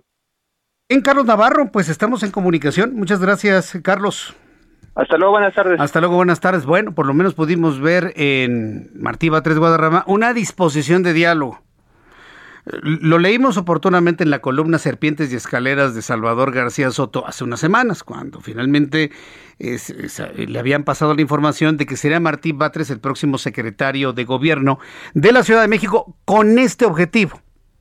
El poder, bueno, mostrarse un poco más duro el gobierno de la Ciudad de México en su diálogo con la oposición, pero bueno, sabedor de que en este momento no le conviene ningún tipo de diferendo con más de la mitad de los alcaldes de oposición en la Ciudad de México, bueno, pues se la lleva, se la lleva con, con el diálogo, con el diálogo, con el apoyo y con la garantía, ¿no? De que finalmente las cosas que se necesitan en las alcaldías van a fluir. Cuando son las 7.16, las 7.16 horas del centro de la República Mexicana, en el resumen de noticias que le presenté a las 7, en el resumen de noticias que le presenté a las 7, bueno, pues estábamos todos sorprendidos, estábamos sorprendidos por el asunto de, eh, de que Armando Ríos Peter, yo, no sé bajo qué condiciones, bajo qué autoridad congela las cuentas de una universidad. A ver, espéreme tantito. Es como si yo le dijera, yo Jesús Martín llego en este momento con, a ver, voy a escoger uno de nuestros amigos del público, Carlos Weiss, ¿sabes qué? Tengo congeladas ya tus cuentas. ¿Con qué autoridad? ¿Bajo qué decreto? ¿Bajo qué determinación de un juez? O sea, ¿cómo un tercero, que ni siquiera es el rector de la universidad, congela las cuentas de la universidad? ¿Cómo es posible esto? A ver, estamos en el peor de los mundos, en donde la gente por un asunto de interés y de poder hace lo que se le viene en gana. Y si usted y yo no nos defendemos, al ratito cualquier hijo de vecino, al ratito cualquier hijo de vecino nos va a querer congelar nuestras cuentas por la razón que sea, por la envidia que sea, por el coraje que sea, por la ambición que sea. ¿Cuál es la realidad en este momento en la Universidad de las Américas? Tengo en la línea telefónica a Rodrigo Gursa Cárdenas, abogado del patronato de la Universidad de las Américas de Puebla. Eh, licenciado Rodrigo Gursa Cárdenas, gracias por estar con nosotros. Bienvenido. Muchas gracias a ti por, por el espacio. quería quería hacer una puntualidad, algo puntual de lo que estabas diciendo ahorita. A ver. Este, Ríos Peter no congeló las cuentas, ¿eh? O sea, no. la verdad, eh, creo que hay un poco de desinformación y es un poco en parte lo que ha tenido, o sea, lo que ha querido hacer eh, Luis Ernesto Derbez, el, el supuesto vocero de, de, la Fundación Mary Street Jenkins y demás, desinformar, desinformar. Eh, es que esa es la condición de ambas partes. A ver, primera parte, ¿cuál es el interés del gobernador de Puebla y de una junta creada, quién sabe por qué, de entrar a la Universidad de las Américas? ¿Cuál es el interés? ¿Es un interés económico? ¿Es un interés político? ¿Es un interés académico? Debe haber un interés, debe haber un móvil. ¿Cuál es este? De facto te puedo decir que yo no tengo ningún elemento que pueda decirte que el gobernador está metido en este tema. Creo que el gobernador se ha manifestado muy al, al, respecto, ha sido sobre la Fundación Mary Street Jenkins, no sobre la Fundación USLAP. Eh, la Junta, la que mencionas que es la Junta para cuidar las instituciones de asistencia privada del Estado de Puebla, es un órgano que está encargado de vigilar las fundaciones, porque obviamente las fundaciones se regulan para ciertas normas, y entre una de ellas, porque obviamente puede prestar para hacer varias cosas fuera de la ley fiscales, eh, penales, etcétera. Entonces, por eso es que la Junta tiene que intervenir. Y la Junta, al darse cuenta que existen órdenes de aprehensión en contra del patronato que maneja esta fundación y que el, y que el, patrimonio, el haber patrimonial de la Fundación Mary Street Jenkins, pues está desviado a un paraíso fiscal, pero eso nos ha explicado Luis Ernesto Derbez y la propia fundación que eso no tiene que ver absolutamente nada con la actividad dentro de la universidad, es completamente aparte. ¿Por, qué lo juntan? Se llama distorsionar. Se llama distorsionar. Ah, yo, comento aquí lo que se ha informado también, porque de ambas partes ha habido ese tipo de situaciones. Mira, creo que hay que hacer una diferencia importante. Nosotros hemos estado litigando en juzgados, en fiscalías, en, donde tenemos que estar litigando. En medios respondemos a, las eh, aseveraciones que hacen estas personas, pero y ellos dicen, es que tráiganos las pruebas. No, perdón, las pruebas te las tiene que ver un juez y las pruebas las tiene que ver un fiscal y las pruebas se hacen en esa instancia. Y a los medios se les tiene que ir informando de cómo se van dando las cosas con la debida salvedad por el sigilo de todas las investigaciones. Ahora, eh, ¿qué tiene que ver Fundación de la UDLAP con Fundación Mary Jenkins? Muy sencillo, dentro del haber patrimonial de Fundación Mary Jenkins se encontraba el patrimonio de la Fundación UDLAP. Ese es el gran meollo de todo este tema. Ejemplo, el campus de la universidad estaba eh, dentro del patrimonio de Street Jenkins. Es el patrimonio que debería estar en Puebla, que debería estar manejado por un patronato y demás en Puebla, hoy resulta que está en un paraíso fiscal. Entonces, claro que tiene que ver la, universidad y por supuesto que tiene que controlar la universidad. Y, más allá, una vez que entramos a, la universidad y tomamos el control de la administración y demás, porque nadie se la robó con armas, nadie tomó de manera ilegal, una vez que, que entramos, empezamos a hacer la auditoría de manera inmediata, porque eso fue lo que la instrucción del patronato, entrar a hacer las auditorías, se empezó a descubrir eh, los desvíos de recursos por parte de, del doctor Derbez. Entonces, el doctor Derbez es un delincuente.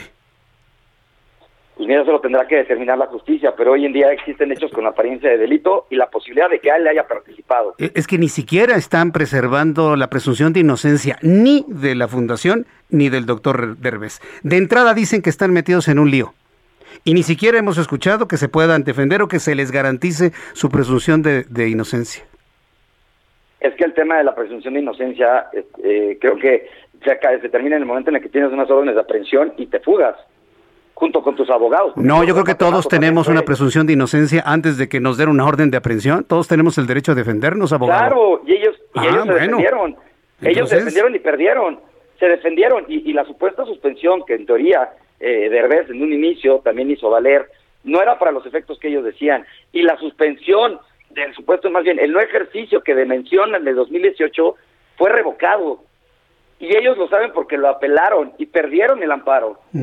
Entonces, suena por demás opresivo que ahorita digan que cómo es posible que ese atropello, que cómo es posible que estén... Ellos ya lo sabían. Ellos sabían perfectamente que, que la fundación solo podía actuar con, con los intereses del capital, no con el capital completo. Ellos sabían que no podían desviar el, capital completo de la fundación a un paraíso fiscal para cambiarle el nombre y para hacerse de él, porque la, los estatutos de, de Mary Street Jenkins eran muy claros. Esto es para filantropía y para la ciudadanía desde, de, Puebla. Punto.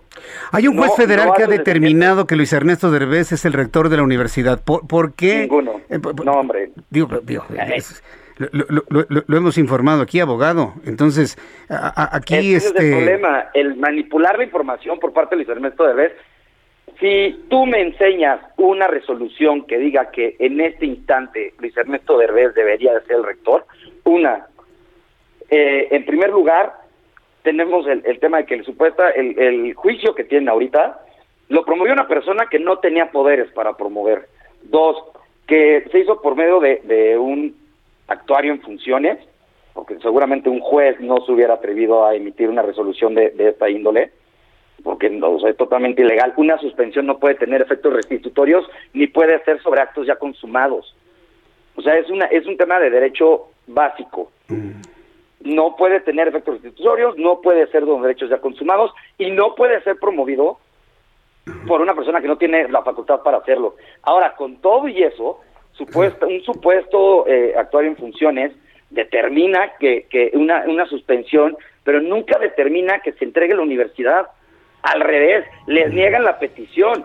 Lisa y Llana, no te puedo entregar, no te puedo dar a ti la, la, la, la universidad porque es un hecho ya consumado, pero se han dedicado a manejar y a manipular la información. Se les niega la petición también de, de, de la... De, que incluso solicitaron eh, que la Guardia Nacional mm, interviniera. Pues sí. No es su jurisdicción, sí, y el personal armado dentro del campus. Bueno, hay muchas cosas que comentar sobre ello. Rodrigo Gursa Cárdenas, yo quiero agradecer mucho estos minutos de aclaraciones al público. Me toca buscar a los abogados de la otra parte para que el público tenga las versiones de ambas partes. Eso, eso es lo justo y lo equilibrado. Y eh, eh, cuando tengamos alguna duda, volvemos a entrar en comunicación con usted. Muchas gracias. Algo, Muchas gracias para ti. Hasta luego. Hasta luego, muchas gracias. Perdón, vienen los mensajes comerciales. Regreso enseguida. Es el Heraldo Radio. Escuchas a Jesús Martín Mendoza con las noticias de la tarde por Heraldo Radio, una estación de Heraldo Media Group. Heraldo Radio, la HCL se comparte, se ve y ahora también se escucha.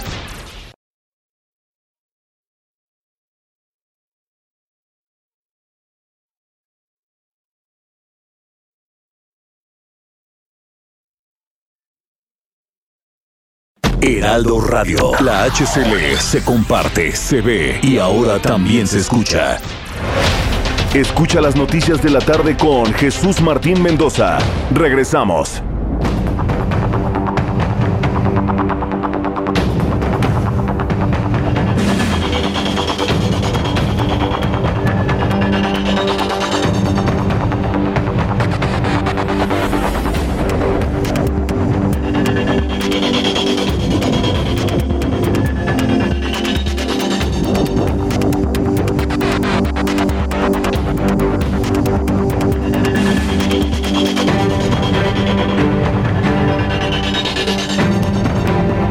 Bien, ya son en este momento las 7.30, las 7.30 horas del centro de la República Mexicana. ¿Cómo ve el tema de lo de la Universidad de las Américas? Hay algo muy raro ahí, ¿eh? Hay algo ahí verdaderamente extraño en la Universidad de las Américas. Y miren, en este mundo, en este mundo y sobre todo en este país tan descompuesto que es México, y me, me da mucho dolor tenerlo que decir, pero en un país donde su sociedad está totalmente descompuesta, el único interés que hay es el dinero de la fundación y de la universidad. A mí, a mí que no me vengan con que el interés, el académico. Híjole, están bien preocupados porque la fundación tiene un litigio. Ay, qué angustia, ¿verdad?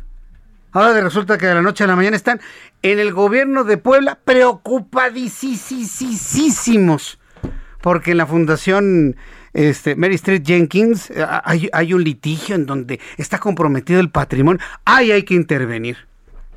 ¿Ante qué estamos? Eh? Escuchamos precisamente a Rodrigo Gursa Cárdenas, el abogado del patronato, vamos a llamarlo así, espurio, ¿no? Vamos a entrar en comunicación con Gerardo Rodríguez. Él es periodista, especialista en seguridad, columnista del Heraldo de México y académico de la Universidad de las Américas. Estimado Gerardo Rodríguez, me da mucho gusto saludarte. Bienvenido. Gracias, pues tendré que opinar al respecto. Pues sí, sí, porque después de lo que escuchamos con el abogado del otro lado, pues prácticamente los han dejado ustedes a, quienes actualmente están en la en la fundación y en la rectoría como verdaderos delincuentes y no y no me supieron decir que hay de, aunque sea de la presunción de inocencia Gerardo. ¿cuál es el interés que tienen estos grupos estas personas sobre esta universidad Gerardo es, es claro el interés del gobierno estatal y de actores ajenos al estado de, de Puebla. Por, por respeto a tu auditorio no los comentaré, pero hay intereses al más alto nivel desde la Ciudad de México interesados en, en, apropiarse de la universidad y el prestigio de esta. Y los que estamos en medio somos los profesores, ¿no? Imagínate, eh, yo recibí un WhatsApp de, y lo, lo voy a decir, no voy a decir su nombre, pero sí, de mi asistente en el departamento, que no le vayan a pagar, ¿no? su quincena. Ya no les pagaron eh, Jesús Martín a, a la mitad de los de los 170 sindicalizados que están. Es perverso lo que está haciendo el gobierno de Miguel Barbosa, porque hay que decirlo con mucha contundencia. La Junta para las Instituciones de Asistencia Privada de Puebla es un órgano, aunque desconcentrado, que depende de la Secretaria de Gobernación del Estado de Puebla y en cualquier estado no se mandan solos, ¿no? Eh, es indigno lo que están haciendo con la universidad, las dos partes, que nos saquen del conflicto, el, problema que tienen en, entre la familia Jenkins y el gobierno del estado sigue teniendo ocupada, Jesús Martín, la universidad. Las fuerzas de, de policía auxiliar siguen tomadas el campus. No podemos regresar los profesores, ni los alumnos, ni los administrativos. Jesús Martín, mi cubículo, todos mis libros para que yo prepare mis clases siguen estando ahí. No puedo acceder yo a mis libros, a mis documentos para poder preparar mis clases para el próximo semestre. A ver, Gerardo, pero aquí la, la pregunta, o sea, e, e, entendemos toda esa situación, inclusive hasta el personal armado adentro del campus. ¿Por qué quieren apropiarse de la universidad? ¿Realmente genera muchísimo dinero? Porque, bueno, es, lo único que se me viene a la mente, ¿no? Un interés económico en la universidad. Mira, la universidad es una fundación. Todo lo que, eh, o sea, hay, dos fundaciones. La Fundación Mary Street Jenkins, su patronato es dueño de los terrenos y de las instalaciones. Eso es lo que vale 350 millones de dólares aproximadamente pero la fundación de la universidad, la que administra la academia, los asuntos escolares, estudiantiles, es otra, es otra institución, ¿no? Que por supuesto no podemos operar si no está el campus, ¿no? Abierto. Afortunadamente, Jesús Martín, estamos operando al 100% en línea. Algo nos dejó la, la, la, pandemia, ¿no? pues alguna, sí, alguna experiencia para mantener las clases de la pandemia, pero las instalaciones, el campus, la rectoría, los maestros, todo lo que conforma la comunidad universitaria en las Américas, ¿qué, ¿dónde va a quedar finalmente? Ya, ya me dejaron claro que van a desconocer por completo esta resolución del juez federal que restituye la rectoría a Luis Ernesto Derbez y a la fundación les, les viene guango, ¿no? Entonces, eh, ¿qué, es lo que va a suceder cuando la otra parte está en la posición de ni siquiera atender lo que determina la ley? ¿Qué, vamos, qué van a hacer? Mira, eh, perdón que regrese a, tu otra pregunta y regreso a esta siguiente. La universidad es una fundación sin fines de lucro. Lo que la universidad recibe por, por las cuotas de, los, de los alumnos, de los padres de familia, se reinvierte en el campus, en los alumnos, en los profesores, en tener investigaciones de calidad, ¿no? Laboratorios de primer nivel que compiten con laboratorios en Estados Unidos y en América Latina. Nadie, eh, no, los, el, el, doctor de Herbert, la Fundación Jenkins, no ganan si, si tenemos cierto número de millones de, de superávit, ¿no? El doctor Derbez recibió la universidad con cinco mil alumnos. 13 años después hay 10.000 alumnos. Eso le da una solidez financiera a la universidad, que es lo que por lo que está detrás esta junta, seguramente el gobierno del estado, y no sabemos qué otros intereses ocultos políticos eh, detrás de, este de este litigio. Lo que nos dejen en paz a los profesores y a los estudiantes, Jesús Martín, es lo que pedimos. Acabo de entrevistar, como te decía, a Rodrigo Gursa Cárdenas, que es abogado de la otra parte, y me insiste que tanto Derbez como todos los voceros eh, de la universidad se han dedicado a desinformar, que porque nada es como se ha planteado. ¿Cómo combatir esto desde el punto de vista mediático, Gerardo? Con la fuerza de la inteligencia y de las ideas. Es lo único que podemos hacer, al menos yo que soy profesor. La inteligencia de las ideas. La ley todavía todavía puede apoyar la ley para mantener al rector, mantener a la fundación y mantener a la comunidad sólida y para y con una voz para decirles déjenos en paz. Pues mira, eh, el, el, viernes de la semana pasada nos enteramos que la Fundación Mary Street Jenkins recibió una suspensión provisional de un juez federal que mandata tres cosas. La inmediata restitución del campus para la comunidad universitaria como estaba antes de la toma armada, y hay que decirlo con, con sus letras, porque yo sí tengo los videos que me llegaron de compañeros, alumnos, profesores, que con lujo de violencia ingresaron a la universidad. Dos, la restitución del doctor Derbez, que es nuestro rector para nuestra comunidad, que, no, que quede completamente claro. Y tercero, que, eh, sea, eh, que, que, la, que la institución tenga acceso a los fondos para que nos paguen los nuestros sueldos. Pero no solamente son los sueldos, eh, Jesús Martín, son también fondos de investigación que tenemos parados por este problema. Internacionales, Jesús Martín. De muchos colegas. pues este, se ve que esto va para largo, Gerardo. Se ve que por lo menos va, a llegar al, al, tiempo del inicio de las clases, ya sean presenciales o en línea, ¿no? Del siguiente ciclo escolar. Eh, todo eso sí, afortunadamente la universidad sigue trabajando absolutamente en línea, la parte académica escolar, sin ningún problema.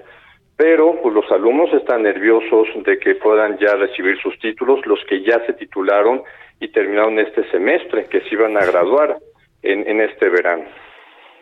Estoy recibiendo una carta en estos momentos, Gerardo. Este, te, pido que te quedes unos minutos con, con, nosotros. En lo que yo la leo, me parece que es muy importante y complementa todo esto. Eh, tiene un logotipo que dice UDLAP, firmada por la Fundación Universidad de las Américas Puebla, eh, fechada en San Andrés Cholula, Puebla, 21 de julio de 2021. Sobre el comunicado emitido en redes sociales por el señor Ríos Peter, haciendo referencia a la omisión de pago semanal a trabajadores sindicalizados de la UDLAP, deseamos aclarar que conforme a la resolución emitida el pasado 15 de julio de 2021 por un juez federal que contiene, entre otras acciones, orden de restitución del campus, la restitución de la administración de la universidad, incluyendo las cuentas bancarias, al legítimo patronato de la UDLAP encabezado por la señora Margarita Jenkins de Landa, las personas que ocupan ilegalmente el campus y las instalaciones de la universidad no han respetado el debido proceso legal y la instrucción del juez afectando con ello a los trabajadores de la institución. La resolución del juez a favor del legítimo patronato de la Fundación de la Universidad de las Américas Puebla y a la ratificación por este de estructura organizacional existe previa a la inversión armada de la universidad, implica que quienes se encuentran en las instalaciones deben respetar el proceso legal y administrativo que está en vías de cumplimentación, restituyendo a la brevedad las condiciones como éstas se encontraban antes del 29 de junio de 2021, día de la ilegal irrupción armada en el campus de la UDLAP. Como han sido informados tanto el supuesto patronato como el supuesto rector desde el pasado 15 de julio, esta orden establece la restitución inmediata al surtir efectos la suspensión desde el momento en que se dictó, por lo que han transcurrido ya seis días sin que acaten la resolución judicial. La administración legítima y reconocida por decisión judicial con gran sentido de responsabilidad proporcionó información con la debida anticipación para que los supuestos patronos y administradores, entrecomillado, hicieran el pago de los vales de despensa, pensiones alimenticias y nómina de las semanas 13 y 20 de julio, así como de las quincenas comprendidas del 1 al 15 de julio de 2021. Se tiene reportes de empleados que no han recibido sus vales de despensa y en algunos casos no recibieron su pago semanal y o quincenal, situación generada por la inexperiencia, el desconocimiento y o mala fe de los que se dicen nuevos nuevo patronato. Finalizo. Reiteramos a la comunidad UDLAP que en cuanto se cuente con la activación de las cuentas bancarias, se realizarán los pagos de los 103 empleados sindicalizados que se tienen pendientes de un total de 277, así como también de las demás obligaciones laborales que aún se adeuden. Fundación Universidad de las Américas, Puebla. Acaba de llegar esta comunicación de la, de la Fundación, estimado Gerardo. Nosotros la recibimos hace aproximadamente una hora, ¿no? Sí. Entonces, pues sí, esperamos ya la, eh, la normalización de las actividades y, y, que el doctor Luis Ernesto Derbez eh, vuelva a ocupar eh, su silla, ¿no? Ocupada de manera violenta por estas personas ajenas a Puebla. Son, son, son abogados, ingenieros de la Ciudad de México, ¿no? ¿No? Y hay intereses ocultos, hay que decirlo, detrás de esta desocupación. Hay, que saber qué que, tanto les interesa en la universidad, más allá de lo académico, más allá de las ideas, más allá de la formación de las nuevas generaciones. Una, universidad, un, campo de enseñanza y de crecimiento del espíritu, no, puede ser asediado de esa manera, Gerardo. De verdad que no puede ser. Y sobre todo cuando se trata de una universidad de tan alta calidad, tan exitosa, tan reconocida. Estamos dando pasos para atrás en muchos asuntos en el país, Gerardo. En muchos, en muchos. Y mira, eh, yo, yo, quiero decirte algo. Eh, he tenido la oportunidad de recibir mensajes, llamadas de, de colegas que trabajan en el gobierno federal y repudian la acción violenta del gobierno del Estado que está tomando parte en un litigio de hermanos, de familia. Bien, pues Gerardo, estaremos atentos de cualquier novedad de lo que ocurra allá en Puebla. Muchísimas gracias, te envío un fuerte abrazo Gerardo Rodríguez. Gracias por la solidaridad, muchas gracias a todos. Hasta pronto, que te ve muy bien. Vaya. Son las 7.44, las 7.44 horas del centro de la República Mexicana. Son de las cosas densas, ¿no? Que desde el punto de vista noticioso tenemos que presentarle, pero fíjense, la vida es más que esto también, ¿eh? Evidentemente, pues estamos en el periodo vacacional, estamos en el periodo vacacional, estamos en medio, en el brinco, ¿no? Del, del ciclo 2020-2021. En agosto empieza el 2021-2022. Estoy seguro que va a ser completamente en línea si tomamos en cuenta el crecimiento de los casos de COVID-19. Eh, ya investigadores de la Universidad Nacional Autónoma de México visualizan a mediados de agosto el punto más alto de esta tercera ola. Este no es el punto más alto. ¿eh? El punto más alto va a estar precisamente a mediados de agosto, inclusive con saturación de hospitales que por cierto ya el INER está completamente saturado. Pero en, así en este tiempo, así está el aeropuerto, mire de gente que se quiere ir de vacaciones, que quiere hacer turismo, que se quiere ir a las playas, que se quiere ir a las ciudades, que quiere vivir experiencias. A ver, aquí la pregunta es, podemos hacer vacaciones, podemos hacer viajes, podemos aprovechar estos días y no contagiarnos de COVID-19. Existen quienes ofrecen servicios turísticos en donde la gente puede disfrutar, vivir una experiencia inolvidable y de esta manera no contagiarse. ¿Qué dicen los expertos? Hoy invitado, súbale el volumen a su radio, usted lo conoce, a Julio García Castillo, especialista en turismo. Él es de los creadores de El Souvenir, que es uno de los, de los sitios de internet en materia de turismo más reconocidos en nuestro país. Estimado Julio García Castillo, gusto en saludarte. Bienvenido. Muy buenas tardes. ¿Qué tal, Jesús Martín? Muy mucho gusto de volver a escucharte y también a nuestro auditorio. Sí, mucha gente del público te, recuerda en tus colaboraciones en la otra estación de radio. Y bueno, pues te he buscado porque, pues imagínate, ve cómo está todo este tema de las vacaciones, de, las, de los destinos de playa, de otros destinos. A ver, primera pregunta, ¿podemos hacer turismo de manera segura, Julio? Claro que sí, Jesús Martín, pues tomando todas las medidas eh, precautorias y bueno, sobre todo cuidándonos entre nosotros, pues han existido algunos productos en donde sí podemos hacerlo de una manera sana, de una manera segura y sobre todo pues tener un contacto pues con la naturaleza, que eso podría ser Jesús Martín como algo que estamos todos buscando después de más de un año de encierro. Y bueno, se puede lograr hacer cosas, pero de una manera muy, muy consciente. Y para eso, pues también te quiero platicar de una de las experiencias que se pueden hacer, pues muy cercanas a la Ciudad de México sin tener que irnos a la playa. Correcto. Bueno, entonces, a ver, ¿cuáles serían, antes de que nos des esta sugerencia, cuáles serían entonces los, las condiciones, las estrategias, los protocolos para hacer un viaje y no contagiarnos de COVID-19, Julio? Jesús Martín, fíjate que últimamente se ha hablado mucho de los viajes burbuja, en donde podemos ir desde la comodidad de nuestro auto y seguir un itinerario en donde podamos este, ir a los lugares que ya están verificados, en que tienen una cierta capacidad de carga y por supuesto seguir todas las medidas de seguridad y, y sanidad también este en donde debemos de respetar la sana distancia, llevar nuestro cubrebocas, eh, llevar también nuestros implementos de limpieza, que, que pues como todos sabemos el gel, este, algunos sanitizantes, todo eso, y, y, bueno, también verificar a través de los distintos canales o las redes sociales cuáles son algunas de las empresas que están llevando viajes responsables, ¿no? Para que sintamos esta seguridad. Estos viajes burbuja que te estoy comentando son desde la comodidad de tu auto, en donde tú vas en la comunidad con tu familia y bueno, simplemente vas a llegar a los lugares o sitios en donde podemos estar más seguros, en donde tenemos la seguridad, digamos, de que podemos este, entrar a un restaurante, visitar algún algún parque o, o algún otro centro de entretenimiento en donde se cuiden todas estas medidas y que lo podamos ver antes de ello. Bien, viajes burbuja, me gusta, es decir, va, uno en su auto. Entonces, bueno, todo el mundo se quiere ir a la playa, Julio, pero la verdad yo creo que México es más que playas, ¿no? Digo, las playas son principales, son sensacionales, son muy divertidas.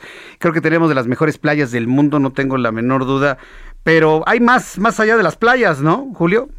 Así es, Jesús Martín, pues ya sabes, toda la oferta turística que tenemos en México, la verdad nos da pues toda esta alegría de que podemos volver a salir, pero siempre cuidándonos. Y ah. pues eh, hoy voy a platicar de este maravilloso lugar que son los santuarios de Luciérnagas, que se ubican en Tlaxcala, básicamente en Anacamilpa, en donde pues los santuarios se han ordenado, se han organizado para recibir esta temporada de julio pues a los visitantes. A ver, dime una cosa, ¿por qué se han puesto tan de moda las luciérnagas? Yo, yo, yo, he visto varias ofertas y yo recuerdo que tú fuiste el primero en hablar de este fenómeno natural de, de, de, de ir a ver los campos de luciérnagas. ¿Por qué se ha vuelto tan popular esto, Julio? Fíjate Jesús que ciertamente hace algunos años, entre nueve y diez años, eh, fuimos a platicar con la Secretaría de Turismo y fue algo como muy curioso porque había este, bueno, las luciérnagas siempre han estado en estos bosques, pero no se habían puesto en el mapa turístico. Entonces, teniendo una oferta tan grande de naturaleza en nuestro país, pues eh, creamos el, el, el proyecto de hacer este tipo de viajes eh, de, encuentro con las aves del bosque, con la naturaleza. Ya estaban ahí algunas cabañas, había en ese entonces tres centros de avistamiento, este, pero la gente que iba, pues eran básicamente turismo local. Entonces, cuando iniciamos llevando personas a, a, que conocieran el fenómeno, pues llegamos, digamos, a, hasta un un, eh, digámoslo así, como el fenómeno de la mariposa monarca o de la ballena gris que, que caracterizan a los estados de Michoacán o, Baja California Sur. Y en este caso también, por ejemplo, el flamenco de, de Yucatán. Y bueno, pues pensando en una estrategia de cómo poner en el mapa turístico a Tlaxcala, entonces creamos todo el proyecto de hacer viajes para ir al encuentro con las hadas del bosque. Entonces, así como son las ballenas para Baja California, las mariposas para Michoacán, son las luciérnagas para Tlaxcala. Platícanos, ¿cómo, hacen este viaje? Fíjate que sí, Jesús, cada año en esta temporada de julio y principios de agosto estos pequeñitos seres de luz salen de la Tierra para convertirse en estas bonitas luciérnagas de más o menos un centímetro, un centímetro y medio, que están listas para reproducirse después de haber pasado por cuatro etapas de vida durante todo un año. Imagínate, primero fueron huevecillos, luego larvas, luego se convirtieron en pupa y hasta el final este pues ser una crisálida, ¿no? Eh, déjame decirte que son bastante frágiles, de hecho cuando salen a la luz, las hembras van a tener las alas muy cortas y se van a mantener en la hojarasca y en los arbustos que están en la parte baja de los bosques de la Nacamilpa, mientras que los machos van a ser aquellos que van a volar buscando su pareja. Entonces lo que vamos a ver es un momento de comunicación y apareamiento y, y, es cuando se da este show donde comienza alrededor de más o menos las 8.15, 8.30 de la noche, cuando sale la primera luz y es donde cientos o más bien miles de luciérnagas prenden y apagan eh, al mismo tiempo como si estuviéramos dentro de un árbol de Navidad, Jesús Martín. ¿Qué, experiencia? He, visto luciérnagas, pero no tantas, no miles alrededor de uno. ¿Son miles acá, Julio? ¿Miles? Sí, son, son cientos de miles. Cientos de miles. Imagínate, por hectárea son alrededor de unas 260 mil eh, luciérnagas que eclosionan, ¿no? Cada temporada. Entonces, sí estamos hablando de muchísimas, muchísimas. El espectáculo es increíble, pero eso sí, nada eh, podrá captarlo, ¿no? Más que el recuerdo que tengamos en la mente. ¿Por qué? Porque las cámaras, ni celulares, ni siquiera lo que te estoy diciendo, Jesús, es para poder imaginarte lo que puedes experimentar al tener un encuentro dentro del bosque. Eso es interesante, que nada de la tecnología actual pueda captar la grandiosidad de estar presente en este lugar. Danos, por favor, algún contacto, Julio, se me está terminando el tiempo, por favor, un contacto para que el público que le interese conocer este turismo de experiencia se se en contacto contigo y tú les puedas dar más datos de cómo tener acceso a una experiencia de cientos de miles de luciérnagas volando en nuestro alrededor. ¿Cómo, se hace? ¿A dónde, ¿A dónde los buscamos? Nos pueden contactar por WhatsApp eh, de Jesús Martín los, eh, o pedir informes al 55 12 94 41 20 o también consultar el souvenir.com en donde pues es un portal de turismo y también la operadora de viajes reguiletes.com, reguiletes con H, y, y, bueno, pues ahí les podemos dar toda la información y sobre todo para que ustedes que nos están escuchando puedan ser parte de este fenómeno que sucede cada año y que son viajes de sensibilización y obviamente se cuida la capacidad de carga. Este año los santuarios Jesús Martín solamente van a recibir el 30% de lo que estuvieron recibiendo en el 2019, ya que el año pasado estuvieron completamente cerrados y hoy con todas las medidas, tanto de distancia y de sanidad, entonces podemos ir a un lugar para apreciar la naturaleza y sentirnos de alguna manera libres. Correcto. A ver, entonces, que el público te haga una llamada perdida, mensaje de WhatsApp, o llamada perdida, un mensaje de WhatsApp, como, como sea, al 5512 94 41 20. 5512 94 41 20. 5512 94 41 20 ya en este momento debe estar el público ya marcando los interesados en tener esta experiencia de las luciérnagas. Y yo quiero agradecerte mucho, Julio García Castillo, especialista en turismo, que nos traigas otra opción de turismo y no nada más las playas. Esto me parece verdaderamente interesante, con sana distancia, utilizando cubrebocas, gel gel eh, desinfectante y sobre todo lavarse las manos de manera constante. Muchas gracias, Julio García Castillo, por estar con nosotros. Gracias y muy buenas noches a todos. Que te vaya muy bien. Hasta luego. Bueno, pues si usted quiere esta experiencia, 5512 94 41 20. Ya nos vamos. Gracias por su atención. Mañana a las 2 por el 10 y 6 de la, 6 de la tarde en la radio. Soy Jesús Martín Mendoza. Hasta mañana. Esto fue Las Noticias de la Tarde con Jesús Martín Mendoza. Heraldo Radio.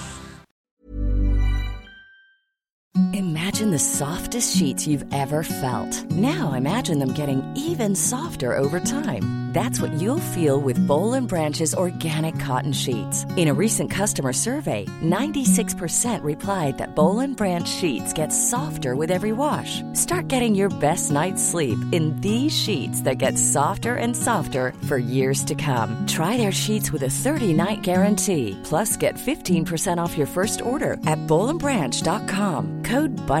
Exclusions apply. See site for details.